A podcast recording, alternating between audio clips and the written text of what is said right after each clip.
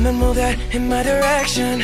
So thankful for that, it's such a blessing, yeah. Turn every situation into heaven, yeah. 好，随口说美国。呃，那么从这一期开始呢，我想用三到四期的时间，给大家再展开一个系列。呃，这个系列是什么呢？是关于墨西哥的系列。呃，其实我想讲这个系列，想了很久了。那么这种系列就恰好属于什么呢？就是就我们大部分的国人是不熟悉这个国家啊，包括墨西哥人的。但是呢，我们身处在加州，那对墨西哥又是熟悉的。呃，那么可能就有人会说，哎，你不是随口说美国吗？呃，怎么说到墨西哥去了？其实呢，我反复的说过多次哈，美国它不是一个国家，在我看来，美国就是一个小世界。那么，在美国生活着无数的，就是从世界各国来的啊这些种族，我们华人也是其中之一啊。我们中国大陆的、台湾的、香港，还有东南亚的华侨，在美国或者说在世界范围之内，构成了我们叫华人。那么，华人。和日本人、韩国人在构成东亚人，然后再有一个亚裔，然后出现在这个世界舞台上，就是至少在美国的这个层面上，它亚裔是一个呃一个种类嘛。那么除了亚裔之外，就美国还有一大类叫西裔人口，而西班牙裔里面啊最重要的就是墨西哥裔的美国人。那么整体墨西哥裔美国人在。美国有三千多万的人口，大概占美国总人口的百分之十啊，这个是前几年的统计数据哈。而在西海岸，也就是如果你生活在加州的话，呃，那无论你生活在哪一个 city，你不可能不接触到墨西哥人，你也不可能不接触到墨西哥的文化。你像加州，就百分之三十的人口是墨西哥裔美国人，那周边的这几个州，比如说亚利桑那州。啊，接近百分之二十六的人口是墨西哥裔美国人，内华达州百分之二十，新墨西哥州你看叫新墨西哥州百分之二十八，德州百分之三十一，是吧？那当然东部会少一些，像纽约州才二点四，马里兰州一点五，啊，沃逊腾 D.C. 一点四，啊，这些东部会少，但是我们生活在西海岸，所以呢，在加州生活，你基本上是避不开。墨西哥人和墨西哥文化的，所以我们对墨西哥文化是很熟悉，而墨西哥人和墨西哥文化也构筑了整个的这个加州文化啊，所以呢，我也希望通过这个系列，慢慢的给大家展开一个可能原来大家完全不太熟悉的墨西哥。其实我也是到了美国之后才开始接触墨西哥的。呃，原来在中国，在亚洲，你不管怎么做生意，你其实很难接触到墨西哥的，因为墨西哥人说的是西班牙语，而我们中国再怎么做国际贸易，基本上用英语来交流嘛，是吧？所以墨西哥除了说我们小时候在某一次的世界杯比赛上看过墨西哥队呃之外，或者说呃大概知道哦，墨西哥反正大草帽啊，这个有印象，那剩下的就是看一些美剧。啊，但是实际上，墨西哥也是现在世界上非常重要的一个国家。所以呢，这个系列我想还是以我们随口说美国的风格，就是从我个人出发，从我们家庭啊接触到的一些墨西哥人，接触到的一些墨西哥的节日啊，接触到的墨西哥的文化、电影，慢慢的让大家去接触和了解墨西哥的这个国家。呃，其实很多。具体的内容我们是熟悉的，但是呢，我们不知道哦，他原来来自墨西哥。那这里我就不剧透啊，让我慢慢的一期一期的给大家展开这个上帝打翻了调色板的国家，给大家展开这个曾经有过玛雅文化的一个民族啊，同时也给大家展开一个目前和美国是最密切的贸易伙伴关系的。就金砖四国，如果再排一位，就排到墨西哥的一个啊，对于这个世界也是非常重要的一个国家。而对于美洲来说，你提美洲就不能不提墨西哥啊，甚至你提美国的这个多元化，你也不能忽略墨西哥的文化在美国文化中的地位。大家记得我曾经说过，现在美国的这个音乐排行榜上，就是前十名的啊，居然大部分的是西语的歌曲。这个我在文化侵略里面举过这个例子哈啊，所以种种的这些让我觉得这个系列应该会给大家带来一个非常新鲜的一个内容。好，那么让我们进入这个墨西哥的世界。Got the only key, know how to turn it on. The way you never lie my ear, the only words I wanna hear.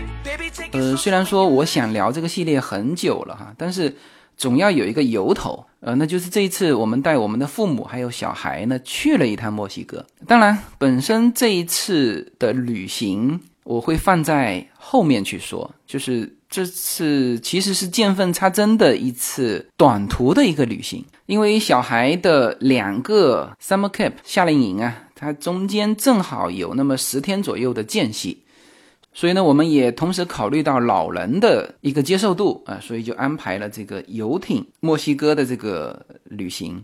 嗯，游艇旅行并不是我喜欢的类型，我甚至形容这是一个就过时了的旅行方式啊。不过对于老人家来说，可能还是呃适合的。那么像我跟叶子这种。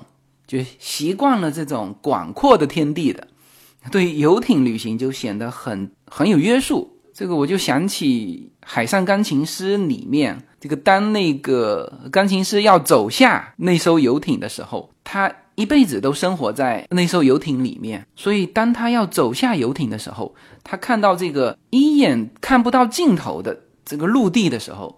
呃，他觉得没有办法把控，所以他最后又回到了那个游艇，他终身没有下那个游艇。所以，有些人呢，呢可能就喜欢这种呃自己可控的领域。但是对于我跟叶子来说，我就其实是没有办法接受这种有局限的空间。那所以游艇其实并不是我们两夫妻喜欢的这个旅行方式。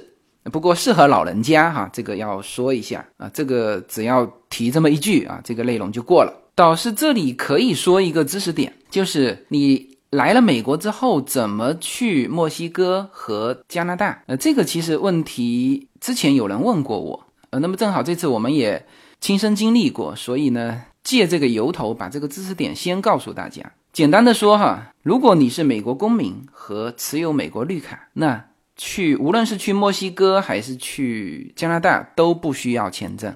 好，那么复杂一点的是持有赴美签证的这些人，就是加拿大和墨西哥是不同的。我先说墨西哥哈，墨西哥是你只要持有美国的有效签证，无论你是学生签证还是旅游签证，你只要在有效期内都可以去，就多次往返都没问题。因为现在发的都是这种就多次进出美国的嘛，所以你持有这个签证，以前可能还有分次数的，一次进入。就很早之前哈，但现在全部都是多次了，所以你就拿着你的美国签证，在有效期内，呃，自由进出墨西哥就行了，不需要另外签证啊。这是墨西哥。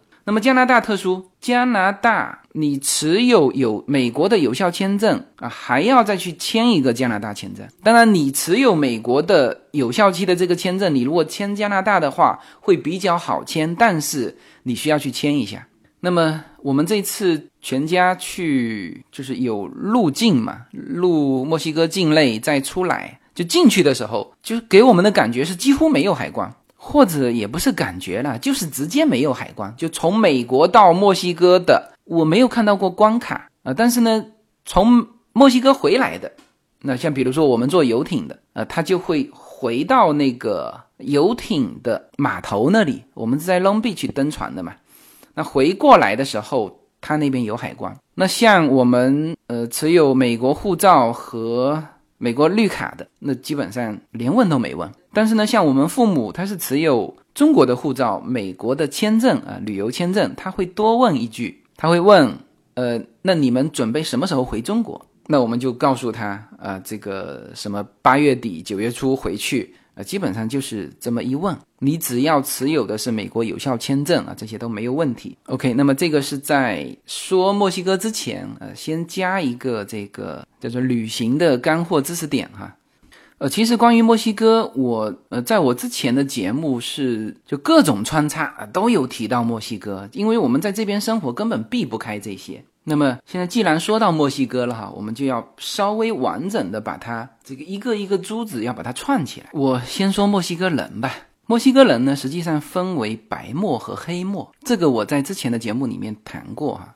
就白墨，你基本上看不出他像墨西哥人。大家可能的印象当中，我们常常在加州说老墨老墨，大量指的是黑墨啊。这个当然人数本来就多嘛。我们家的这个割草工啊，就是黑墨；我们家的装修工也是黑墨。然后你如果去 Home Depot 那个旁边。一排坐在那边找工作的，那全是黑墨。那么白墨呢？它其实呃长得就几乎跟白人一模一样。就白墨跟黑墨，它是完全不同的两个人种，而且这两个人种基本上没有，就他们可能有一些这种混血啊，呃，但是呢，还是保持的比较明显的这种白墨跟黑墨啊，一看就看得出来，因为白墨它肤色白。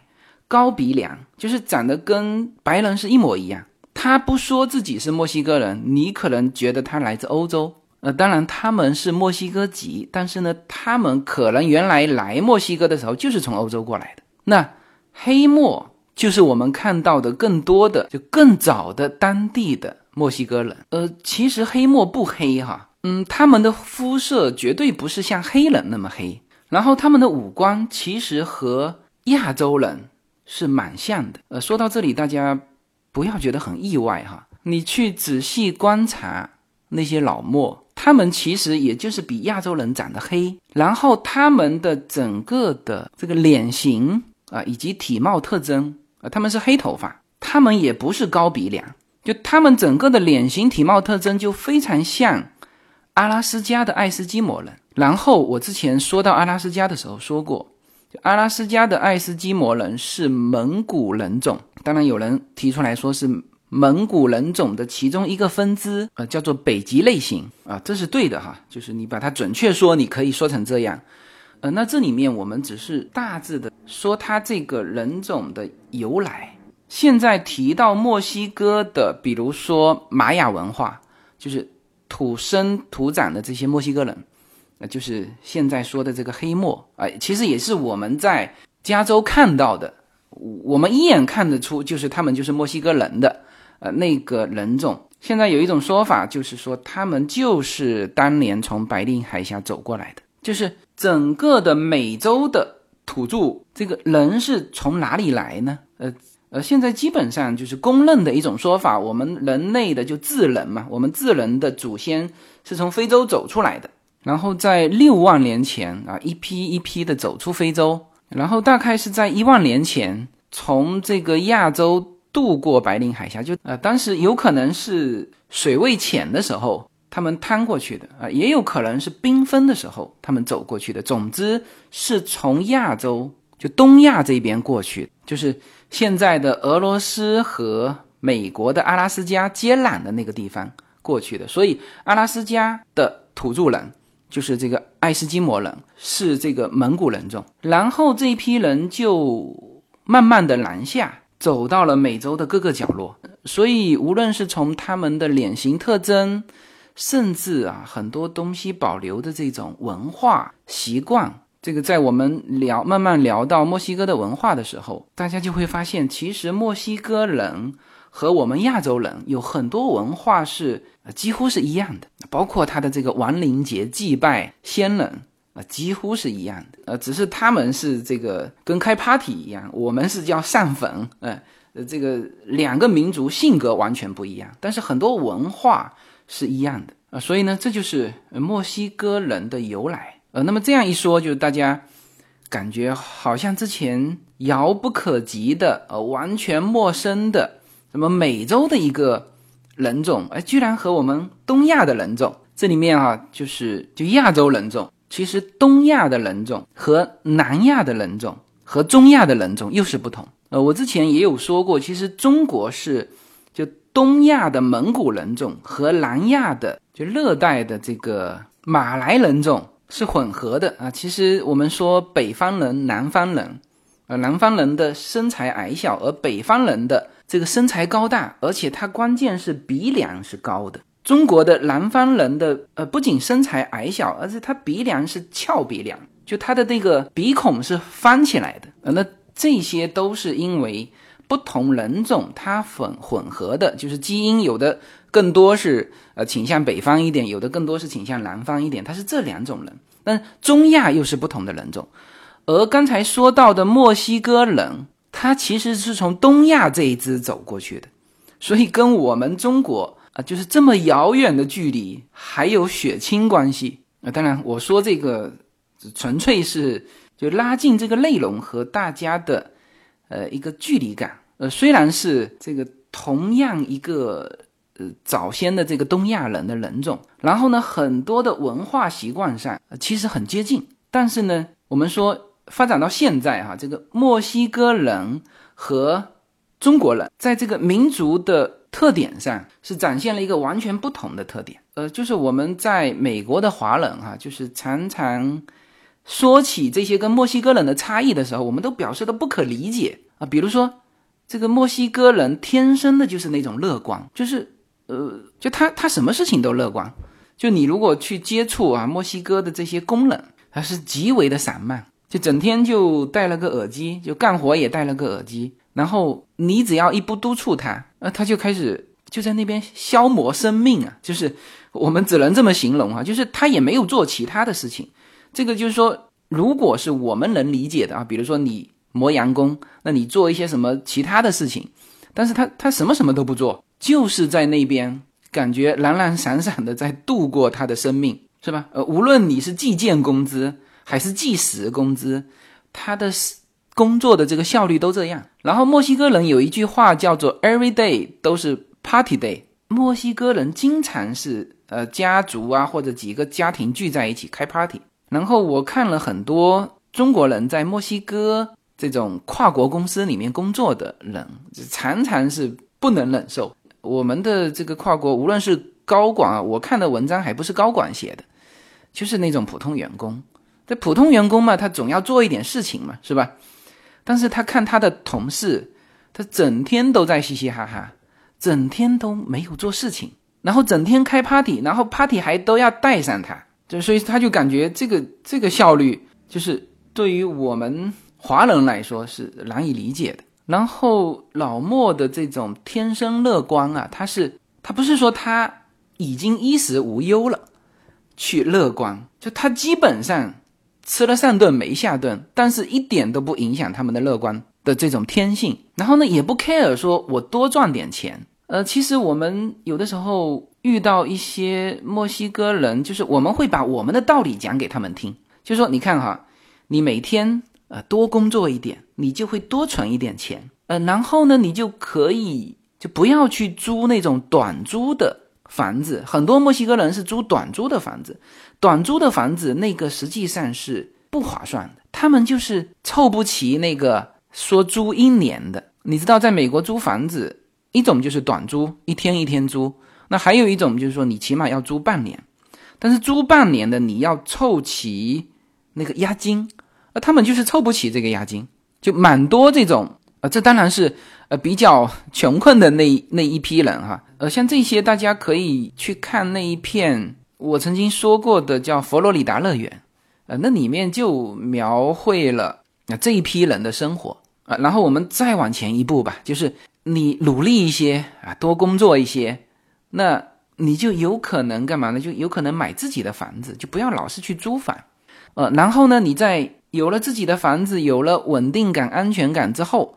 你要开始培养自己的孩子，是吧？送他们去更好的学校，就是我们亚洲人的这一套。就我们常常会跟他讲道理，你为什么不这么想呢？然后他们会告诉你说：“哎，他说我现在就很好啊，是吧？他说我每天工作，每天消费，是吧？常常开 party。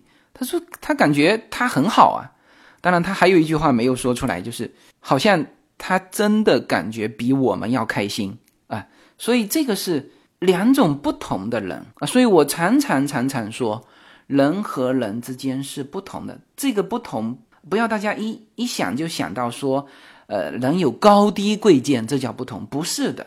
这个世界上真的是有和我们想的东西完全不一样的啊，这个民族的存在，这个人的存在，就他们进步了，他们是往他们的方向进步，不是说他们进步了就会也会过上我们这种生活，说勤奋再勤奋，努力再努力，我拼了这一代就是为了下一代什么？他们完全没有这么想啊！所以墨西哥人和中国人啊，和这个华人吧，常常我之前也说过，就是这个社区啊，我们常常能够挨在一起，就是中国人到这边。啊，基本上半年、一年之后，都是独立发展，就都是要做老板。那么他手下得有人啊，是吧？那这个时候手下很难找到华人。那这是这个华人可以在你身边培养个，当然他要有身份哈。他培养个半年、一年，比如说一旦这一套懂了，他立刻跳出去自己开公司。就华人永远是在，特别是在美国的华人，他这个手下要有人啊。那这个时候。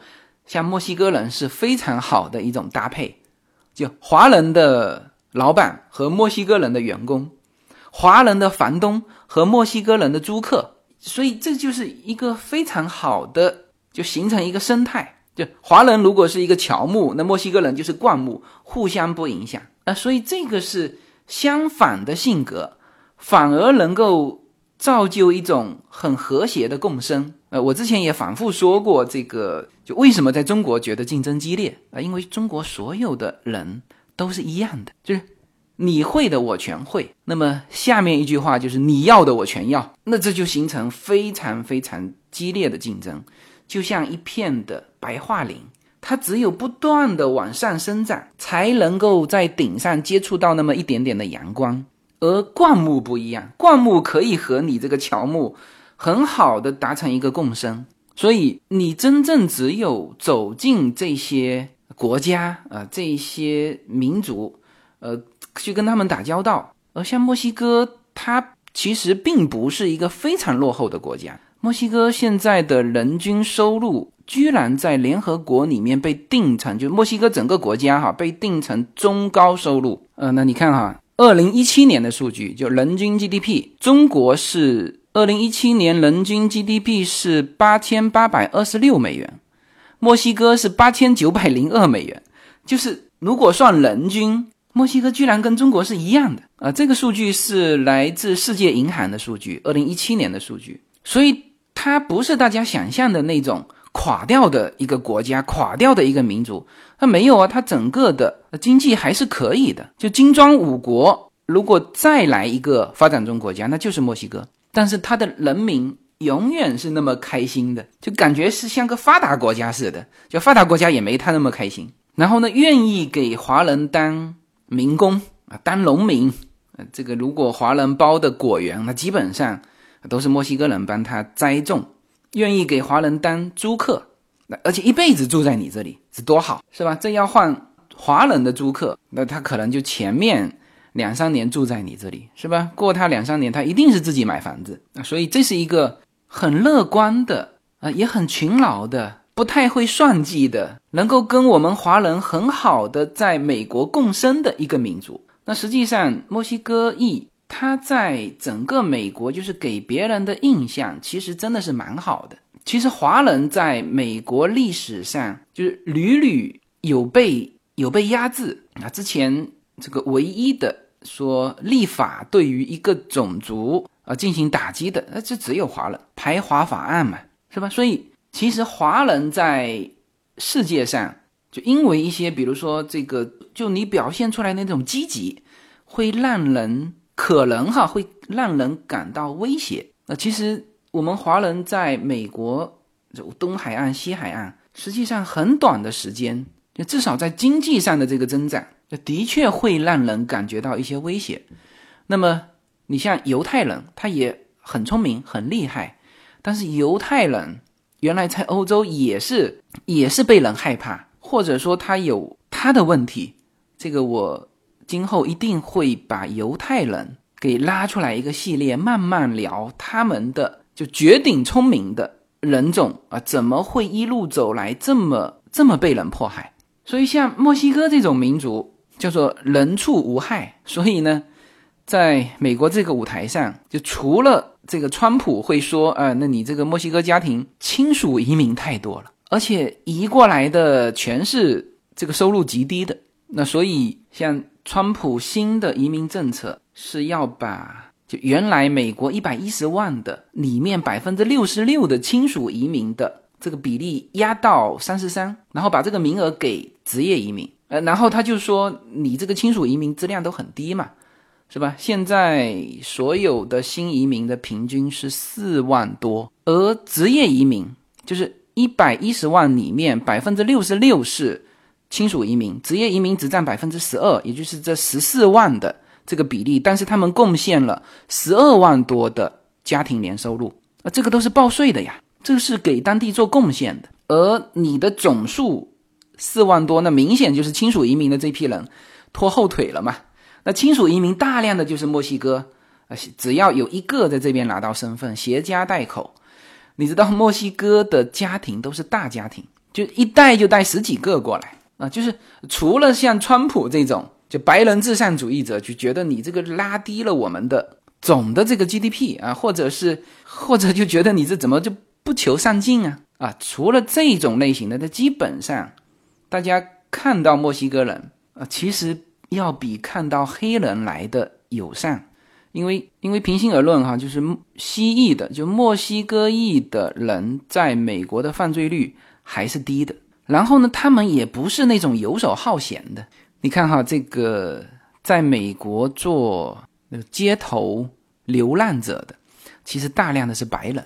现在犯罪的啊，做出一些大案子的也都是白人。然后黑人也有，但是我还真很少看到老莫去要饭。就是老莫这一点还不错，就跟我们就华人还能够就是把他们当成是一个是一个助手或者是一个小弟。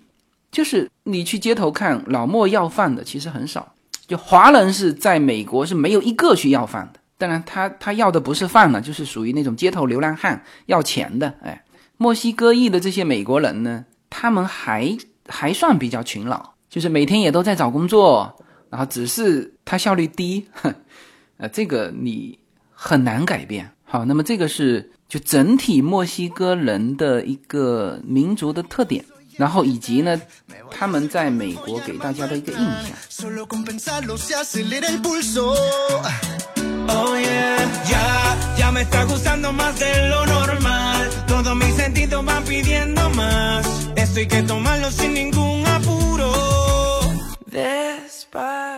随口说美国的听友大家好，我的新书《平行美利坚》目前已经在当当网、京东等各大网站均开始正式发售，同时在电子书 Kindle 上也已开始发售。那么这本书是随口说美国的第一本书，也是我个人第一本书。拨开迷雾看美国当下，中美两国恰是两条平行线，只有穿梭其中的人才能看清一切。希望大家支持这本书，现在就可以立刻在网上下单购到。这本书，谢谢大家。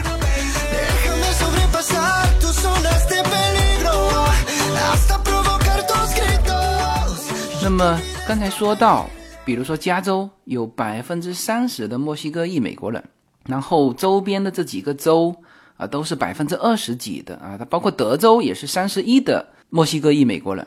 就为什么他们能占到这么多啊？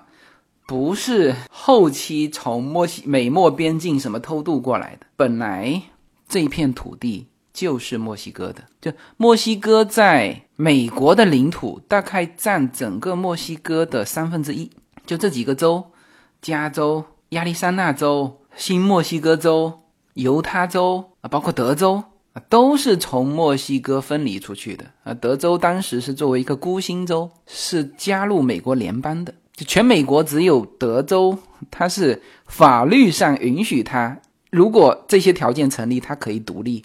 而原来一直说的什么加州独立，你你你还没有法律基础，OK？所以我们现在住的这个加州啊，在之前本来就属于墨西哥，那么这里面就要延伸到墨西哥这个国家了。那么墨西哥现在它是一个叫做联邦共和制的国家，就跟美国的整个政体是几乎一样的。那么墨西哥是一个天主教的国家，呃，它也是世界第二的天主教国家。就天主教在整个墨西哥占到百分之八十二点七的人口，那它的总人口是一点二亿哈，呃，那这里面也接近一个亿的这个天主教的信徒。然后呢，它是目前啊说西语的，就说西班牙语的第一大的国家。然后这里大家可能有点哎意外，哎，他就正常来说说西语的第一大的国家，应该也是就第一大的天主教的国家吧？呃，在南美洲还有一个国家叫巴西，呃，它是世界第一天主教的国家，但是呢，他不说西班牙语，说的是葡萄牙语。那么。天主教国家的这种文化，或者说这个教义带来的一些这个文化习惯啊，对于整个墨西哥的民族啊，以及我们看到的墨西哥家庭的这种现状是有深刻的影响的。呃，为什么这么说呢？就是我们经常看到墨西哥的家庭都是大家庭。呃，记得我当时跟大家说，呃，我们在公园里面啊，经常看到一个。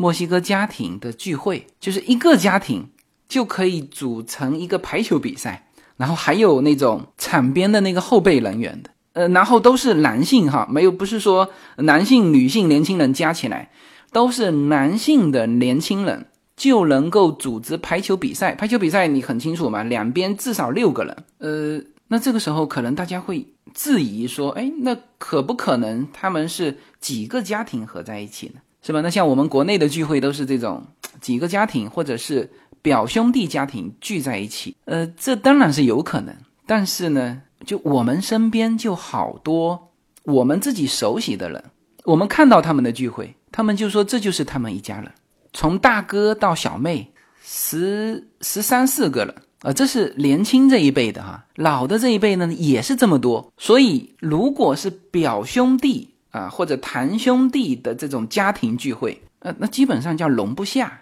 啊，就是一个公园只能他们一个家庭聚会，那表兄弟最多玩的要好的，哎，过来凑个热闹。如果说真的两家聚会，那就容不下。就现在我和墨西哥人就问到他们家庭的时候，几乎没有低于八个人的，就很少很少，也是有八个十个，就无论什么年龄。然后呢，他们这个每一代的时间啊是非常短的，这个也很重要啊。就是从人口繁殖来说，呃，一个当然你这一代啊，比如说你这一代生五个、生六个，你是三十年的时间生一代，还是十五年的时间生一代？这里面直接差了一代人，就是你生一代，像我，我是三十二岁才结婚。是吗？到我生优娜的时候已经三十三年了。那如果有人是十五岁结婚生孩子，然后他的小孩又十五岁结婚生孩子，那么就是他的孙子和我们家优娜是一样大，他可能跟我是同龄，明白吗？就是我们生一代的时候，他们已经生了两代了。所以我们现在家庭聚会的时候，就特别从海外回来的呃这些人，就反复跟国内的呃这些。这些表弟们啊，这个还有生育能力的啊，或者说就正值生育年龄的这些年轻人讲，一定要多生啊，生一个是绝对不可以的，至少要生两个，有有条件就是要多生，因为怎么呢？因为他们看到了在海外啊，像这些民族这种人口的繁殖的这种侵略性，像黑人也是很能生的，是吧？老莫巨能生。然后现在它已经占到你像加州，它占到你人口的百分之三十，你要不要考虑它的选票？你要考虑它的选票，你就必须制定出政策倾向他们。那这慢慢慢慢的，他们的这个势力就是靠人口繁殖出来的。他不需要表现的多优秀，上哈佛、上耶鲁，为国家做出多大贡献，他不需要。你要不要我的选票？是吧？我当时还说过一个。说过一个真实案例哈，就是就我们当时优娜和令都还很小的时候，就现在慢慢慢慢他们长大了，就是也相对比较好带了。就在我们感觉小孩子最难带的时候，两夫妻伺候两个孩子，基本上两个孩子把我们都玩得团团转。所以叶子就是那个时候立誓哈，就绝对不要第三个孩子。就如果可以，就把小的这个再塞回肚子都。都很希望的那种啊，在我们最焦头烂额的时候，我们有一次带着孩子去公园看了那个墨西哥家庭，他们到底是怎么带好这个十三四个孩子的？我们看完，我们惊叹了，呃，也服了。就是我们看着一个家庭，就一个妈妈嘛，呃，那个妈妈看上去就三三四十岁，然后带了一个还不是排球队，足球队过来。我们当时数了一下，应该有十二个。然后我们基本上感觉就都是一个妈生的，就是他们那个年龄正好交错交错，就都差一岁。大的那个大概已经是十八九岁了，就最大的老大男的，最小的那个还抱在妈妈怀里。然后剩下你看他的高矮个哈，虽然说十几个孩子撒开来玩，但是你去注意他的高矮个，基本上就是差一年差一年。然后呢，妈妈和这个大哥永远坐在那个公园的长条椅上，然后呢，下面十几个孩子就随便玩，就打打闹闹，自己玩自己的。啊，这妈妈是从来不站起来的，就就下面打闹到就实在不行的时候，这个大哥站起来，稍微下去调停调停，转身又坐回位置上啊，就是这么管理的。所以这我当时问过一个有十个孩子的一个爸爸，我说你这么多孩子是怎么管理的？他说这个你生到第三个之后，管理成本都一样了啊，这个就是。这个墨西哥的家庭啊，他们给我们展现出来的一个一个状态。那么这种状态呢，就会让我们思考嘛，他们为什么要生这么多？他们是怎么生这么多的？呃，实际上这就跟他们的这个这个宗教有关系。刚才说了，百分之八十二的墨西哥家庭是这个叫罗马天主教。那么这个教派是反对什么呢？反对避孕和反对堕胎的。你想想看，这两个反对避孕加上反对堕胎，你除非什么呢？除非不发生这个关系，你否则你可不就是啊？再加上他们结婚早，十一般情况下就是有的叶子说的哈，十三四岁的孩子，因为他也长得成熟嘛。墨西哥的孩子啊，就非常小，就他们给他喂咖啡，这个是我一个同学跟我们交流起咖啡。那我说，我们小孩呀是绝对不允许他们吃这个几岁之前嘛，就不能喝可乐，不能喝咖啡啊，甚至连喝茶我们都不允许。那个墨西哥同学都很意外，他说为什么这样？他说我们孩子是从小就给他们灌咖啡的呀，然后那个浓度跟他们喝的浓度是一样的，就是这种情况下可不就长得快嘛，所以他们基本上十三四岁的女生呃就发育成熟了。然后常常是看到十三四岁的，就还在读书，就已经大肚子了。那大肚子按照就按照他们的宗教是不可以堕胎的，那就只能生下来嘛。那这就这这就一代人了嘛。然后他还要结婚啊，甚至再婚，这个孩子都是跟着走的。就是墨西哥的男生说，我再婚娶了一个墨西哥的女生，这个女生带过来六七个孩子，呃，他们完全没有意见，这是。应应尽的职责，呃，他他们跟就视如己出啊，呃，完全不发生那种我们在中国的故事里面听到的那个继父继母啊，呃，这种呃问题啊，因为他们可能之前就是男生的很多小孩也不知道在谁家给谁带呢，所以我们常常看到就是墨西哥的家庭去 Costco 购物的时候，叶子第一次看到的时候。就说他说这个肯定不是家庭购物，这肯定是什么便利店进货啊？就很多那种小便利店不是就跑到 Costco 进货吗？他们是拿那个大板车拖出去的。那现在我们理解了，这就是家庭，这就是家庭购物。所以像呃这边的就是量贩超市，所以 Costco 为什么就我们买它就一卷的这个保鲜膜，我们真的用了五年啊？就一大捆啊，它它都要这么大的量。那么这种像 Costco 这种量就比较适合墨西哥的这种家庭。所以，我们我们叶子有的时候就虽然很喜欢某一样 Costco 的商品，但是就不敢下手买，因为他知道用不完。特别是如果食品有保质期的哈，就绝对吃不完。但有的时候又受他的那个低价的诱惑，然后买回来，那实际上呢，怎么吃也是剩下一半扔掉的。那这种的食品就非常适合像墨西哥这种家庭，是吧？当然，这个就是天主教的反对避孕跟反对堕胎的这个问题，在美国各个州赞成和反对都有。然后遇到一些反对的州，然后这些墨西哥裔的美国人还出来解释，他说我们也不是完全反对避孕，我们反对的是人工避孕，就我们不反对自然避孕。就 这什么意思呢？就是什么叫自然避孕啊？自然避孕就是不发生关系，这叫自然避孕。而人工避孕，包括你用套啊，包括结扎啊，这些在天主教里面都是不被允许的。然后墨西哥的这个传统文化里面，对于婚姻，就在我们华人看起来，它是它是挺混乱。就一个家庭，它的稳定性不高，呃，常常是这种再婚。那他们也对，就真的是属于那种一旦觉得没有感情了，他们就离婚，甚至说他们觉得看到了一个更喜欢的，就能够很自然的，呃，跟这边离婚，然后就是只要有一眼喜欢。就愿意抛家弃子，这个话题在美国闺蜜圈的，就是叶子和她闺蜜的这些八卦里面非常多，呃，大家可以去听那个美国闺蜜圈，就是叶子的一个闺蜜，她就说过，就她当时是高中生过来嘛，刚到美国，就有一个墨西哥的邻居大叔向她求婚，就不是求爱哈，是直接求婚。他都觉得非常惊讶，你这个大叔不是还有一家子人吗？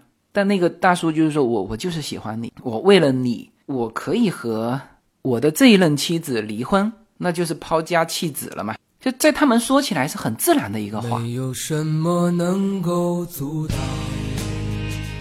没有什么可以阻挡对自由的向往。大家好，这张专辑的播出时间是每周一周五的下午，每周两期，不见不散。现在大家除了收听我的音频节目之外，还可以加入我的微信公众号，公众号的名字是无限空间，这是一个。跨越中美的自由连接的社群，大家可以通过这个公众号找到您所在的城市或者是您喜欢的微信群，加入随口说美国的社群。同时，也在这个公众号里面啊，已经建成了随口说美国的 IP 矩阵，名字叫做星辰大海。在这里面呢，大家可以听到更多的跨境主播为您分享的更多的跨境内容。当然，您如果希望随时能够追踪到随口说美国的各类信息。您还可以登录新浪微博、今日头条、抖音去搜寻“随口说美国”。移动互联网的神奇之处呢，就是可以把同类的人拉得很近，让我们勇敢开始，活成喜欢的那个自己。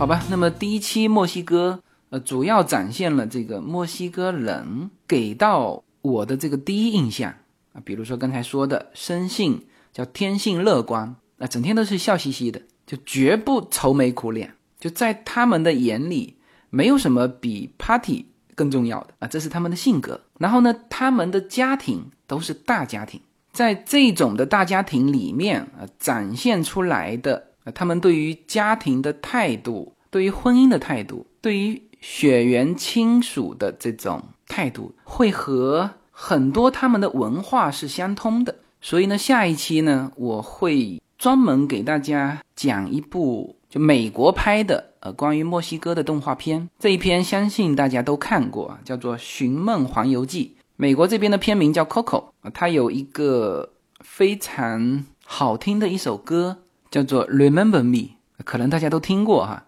呃，那么这个动画片是非常成功的，嗯，很多。墨西哥裔的美国人看完之后，就和其他国家的人介绍这一片的时候，都是说，就这个动画片展现了墨西哥的全部，就不仅仅是这一片里面体现的那个亡灵节。他说展现了全部，这其实非常像美国人拍的这个功夫熊猫啊，它看上去是展示功夫啊，中国的功夫，但实际上他也把中国的精髓给拍出来了。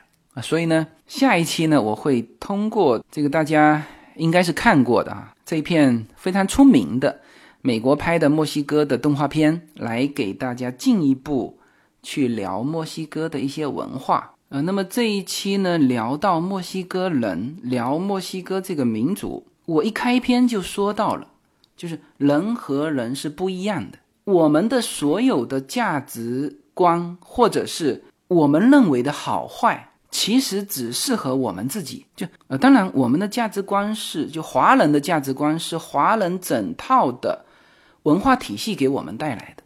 那我们也坚信它，我们也喜欢它。但是这个世界上还有其他的价值观的存在。那么我只是把墨西哥人的他们的这种这个性格特点、宗教文化，就是现存的这些。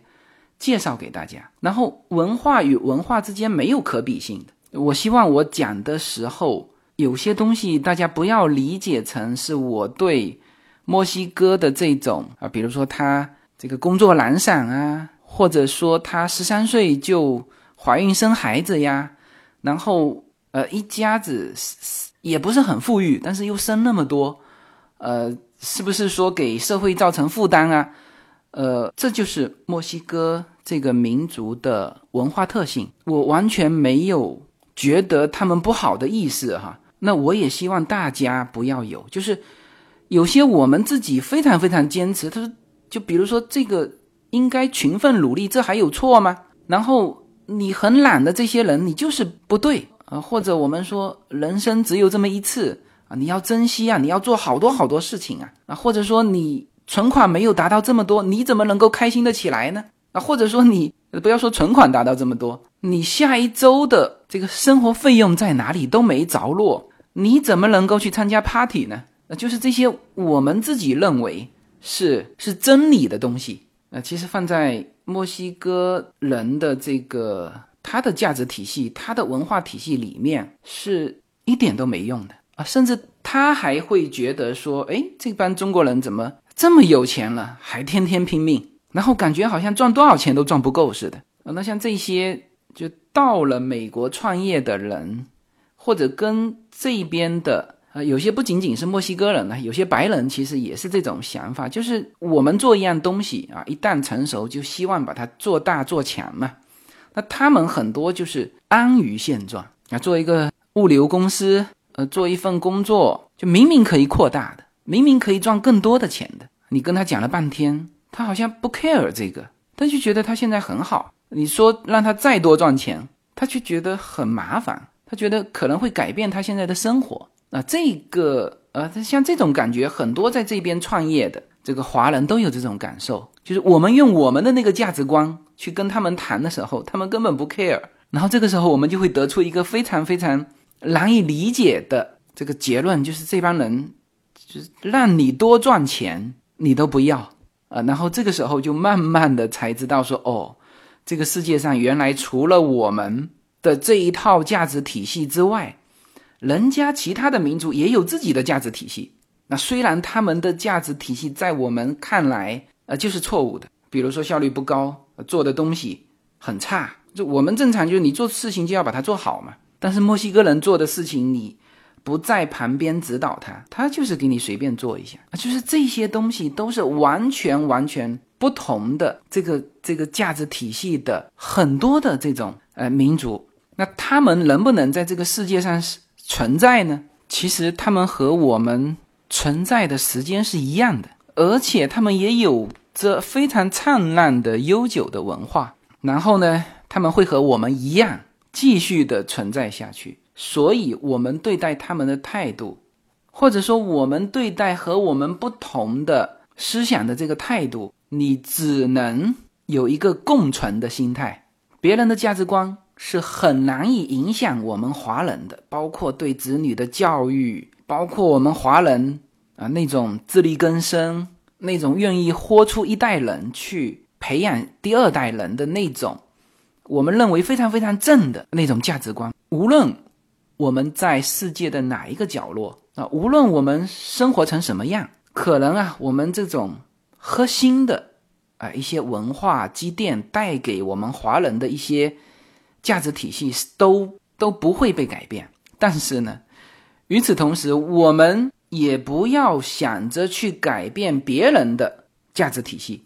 这个时候，你要带着一个微笑的表情去知道啊，我这里。不能说去欣赏哈，我说句实话，我也没法欣赏。但是呢，你必须知道，在这个世界上有和你完全不同的价值观的存在那，这就是我说美国多元化的意义，好吧？那么这一期节目就到这里，下一期我们继续聊墨西哥，聊墨西哥的文化。好，谢谢大家。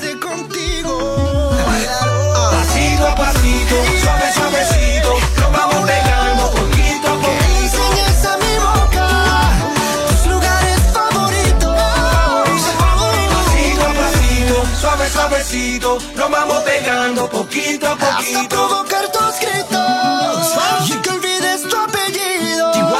Despacito.